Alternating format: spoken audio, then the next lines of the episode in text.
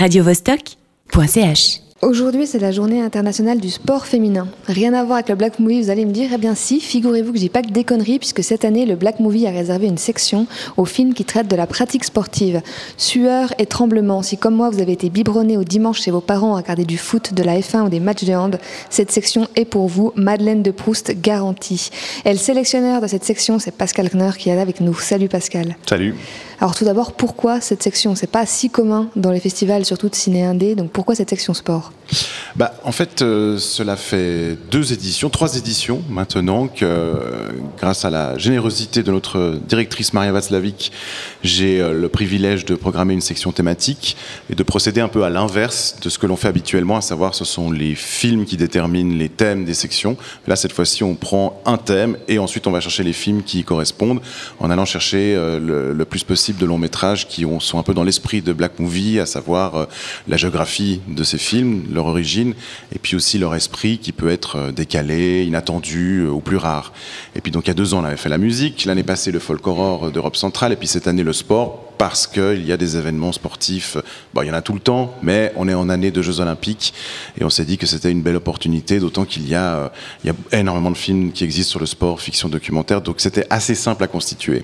Justement, il y a énormément de films, euh, il ne doit pas y avoir que du bon euh, dans les films de sport. Est-ce qu'il y a eu une volonté aussi de mettre en avant des disciplines moins médiatisées, insolites? Il y a quoi dans les critères autres que les continents? Ah, il y, avait vraiment tous les critères possibles. Il y avait effectivement la rareté d'un sport. Donc là, pour le coup, le sumo, il y a un film sur le sumo s'y prêtait bien. Il y avait bien sûr le point de vue euh, féminin sur euh, le sport. Euh, il y avait aussi le point de vue politique, l'angle politique dans, un film comme on a par exemple dans Tatami. donc ça, ça faisait partie des critères. Ils sont, ils sont très nombreux. Après, il y a des particularités qui font que par exemple, il, est difficile d'aller vraiment chercher des films sur des disciplines qui sont vraiment rares ou qui, qui sont vraiment associé à un pays. Donc là, on s'est, on s'est un peu limité à l'exemple du sumo parce qu'on s'est dit que ça, ça irait ça allait très bien illustrer pour, pour rire euh, et s'amuser un peu avec euh, un, sport sur lequel il y a beaucoup de préjugés. Mais pour le reste, on a vraiment fait en sorte d'équilibrer un petit peu selon différents angles et de ne pas chercher forcément l'insolite. Il y a beaucoup de films qui sont déjà sortis. Il y en a un qui est de 1965, je crois. Donc c'est presque plutôt une rétrospective euh, qu'une section. Pourquoi avoir décidé de le faire comme ça et de pas s'être dit je sélectionne que des nouveaux films qui viennent de sortir? Je pense qu'il y a des films sur le sport qui ont bien marché, comme le biopic sur Antoinette Pichon, des choses comme ça. Bah, alors c'est une bonne question parce qu'en fait, euh, en regardant des films pour préparer cette section, j'en ai vu beaucoup qui étaient plus récents que ceux qu'on propose. Et je me suis rendu compte qu'il y a malgré tout, dans certains films de fiction produits dans certains pays en ce moment, euh, comment dire, un aspect un peu euh, pamphlétaire ou en tout cas nationaliste est peut-être un terme un peu fort, mais, il y a beaucoup, beaucoup de films qui reprennent une histoire d'une équipe qui aurait fait soudain la gloire de son pays et ça se finit souvent en hymne autour du drapeau. Euh, et je trouvais que ça posait un peu problème parce que c'est un peu comme ça réinvestir la fierté nationale à travers un film sportif. Et il faut bien avouer qu'en ce moment, il y en a pas mal des récents qui, qui, sont articulés comme ceci et moi ça me gênait un peu. Donc du coup on s'est dit qu'avec des films plus anciens c'était par moments moins problématique parce qu'ils avaient plutôt tendance à célébrer euh, la discipline qu'ils mettaient en scène et en faire quelque chose finalement d'un peu exaltant, jouissif, euh, sans chercher forcément à faire un peu de la, la gloire euh, nationale. Et tu as essayé de faire une sélection qui reprend enfin un peu selon les périodes où il y a vraiment des périodes qui sont surreprésentées par rapport à d'autres? Non, il y a toujours eu en fait des films sportifs depuis que j'ai l'impression depuis que le cinéma existe, il s'est toujours intéressé au sport. Et puis pour moi, il y avait un point de départ évident, c'était les JO de Tokyo de, Konichi Kawa, qui euh, est un film extraordinaire, un film de commande qui est complètement détourné par le réalisateur pour en faire euh, quelque chose, euh, une sorte de, carte postale poétique sur l'événement sportif international que sont les, les JO. mais sinon, on a on a pris un peu ce qui existait, ce qui était disponible, surtout depuis les années 90, je dirais. C'est un peu à partir de ce moment que le film de sport un peu typique à l'anglo-saxonne euh, s'installe depuis les années 80, les chariots de feu, euh, une équipe hors du commun, des, sports comme ça, et qu'on se retrouve un peu avec une sorte de, fictionnalisation exaltée du sport au cinéma. Et là, il y, a vraiment énormément de choses qui sont produites depuis, je dirais, les années 80. Et euh, en termes de style de film, tu parles de fiction. pourquoi avoir complètement écarté le documentaire? Parce que dans le sport, ça se fait beaucoup, des documentaires qui sont très illustrés généralement.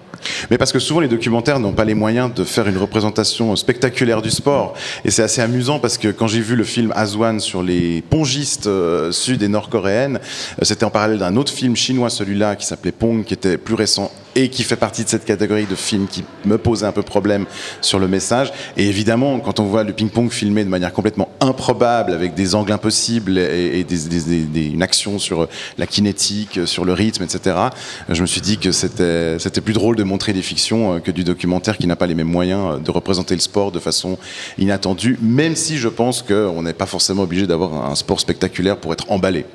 Et quand on pense film de sport, moi j'ai tout de suite pensé euh, biopic. Est-ce qu'on va voir du biopic dans ta section? Non, alors euh, j'ai eu la tentation de faire notamment un film sur Garincha, célèbre joueur de foot brésilien, mais ça n'a pas marché. Euh, on s'est dit qu'on allait plus généralement étendre ça aux disciplines et pas forcément euh, s'attacher à, des biopics de, personnes ayant existé. j'avais pas très envie, étant donné que moi-même je suis pas un spécialiste du sport en soi, j'avais pas très envie de m'attarder sur les personnalités et l'idée était plutôt de, de, garder les formes, les messages ou les disciplines intéressantes, voilà, plutôt que plus particulièrement des, personnalités euh, sportives. Pascal, j'ai une question terrible. Et si on n'aime pas le sport? Ben, il faut se dire que cette section est euh, proposée par quelqu'un qui n'est pas forcément un grand fan de sport, euh, en tout cas de compétition et de tout ce qui peut entraîner, de tout ce que cela entraîne comme aspect négatif. moi, à titre personnel, j'ai j'ai quelque part connu la, enfin j'ai eu une certaine fascination pour euh, la beauté du geste sportif euh, à travers euh, une visite du musée olympique à Lausanne. J'avais un oncle qui écrivait sur le sport dans Feu, le journal La Suisse. Et puis c'est vraiment ce, dépassement de soi et puis, et puis le fait qu'on puisse se retrouver entre nations, ça, peut paraître un peu naïf dit comme ça, hein, mais le fait qu'on puisse se retrouver avec la trêve olympique sans, se battre et juste pour la, beauté, voilà, de participer, comme disait l'autre. Euh, donc, euh, je pense que ce sont des films qui sont conçus pour euh, vous passer un bon moment, la plupart du temps, réfléchir un peu, mais pas forcément pour, pour, pour vanter l'esprit de la gagne. en gros, c'est comme ça que je le résumerai. Et ben, d'ailleurs, résumé, résumons, exactement, c'est parfait. Est-ce que tu peux nous résumer les films qui restent à l'affiche? Parce qu'il y en a qui sont déjà passés en début de semaine et qu'on ne verra plus. Donc il y avait euh, Azwan qui passe ce soir à 21h au Grutli. Alors tu fais aussi bien que Victor qui en quatre lignes arrive à résumer ses films de tête. Hein. Bonne chance. Nous verrons. eh bien, Azwan, c'est une fiction inspirée en fait d'une histoire vraie. Les équipes sud et nord-coréennes qui s'unissent euh, pour la première fois depuis la fin de la guerre de Corée pour euh, gagner en fait euh, un championnat de ping-pong c'était au début des années 90 et la particularité du film euh, il est très divertissant mais aussi il fait participer l'actrice Baeduna que l'on a vue il y a dernièrement dans le film de Zack Snyder Rebel Moon et qui est une excellente actrice en Corée comme à l'international. Il y a également un film d'animation The First Slam Dunk qui passera demain à 19h à Arditi. Alors c'est un film qui est réalisé par l'auteur du manga Slam Dunk qui a eu euh, son, moment de gloire dans les années 90, lui aussi. Euh, et c'est donc lui-même qui réalise ce film qui apporte un regard différent sur euh, la fin du manga, en tout cas de ce que j'ai pu comprendre, vu que je n'en ai lu qu'un tome, et, qui a été salué pour ses très très grandes qualités d'animation, son histoire, et puis qui est aujourd'hui un des films qui a le plus marché au box-office japonais, derrière des mastodontes comme Suzume, Shihiro ou le film Demon Slayer. Donc voilà, il est très très apprécié partout où il passe. Et un film dont tu as rapidement parlé en première partie et dont j'aime beaucoup le titre, Sumodo, Sumodont. Oui, un titre, un jeu de mots qu'on ne comprend pas très bien, je pense intraduisible.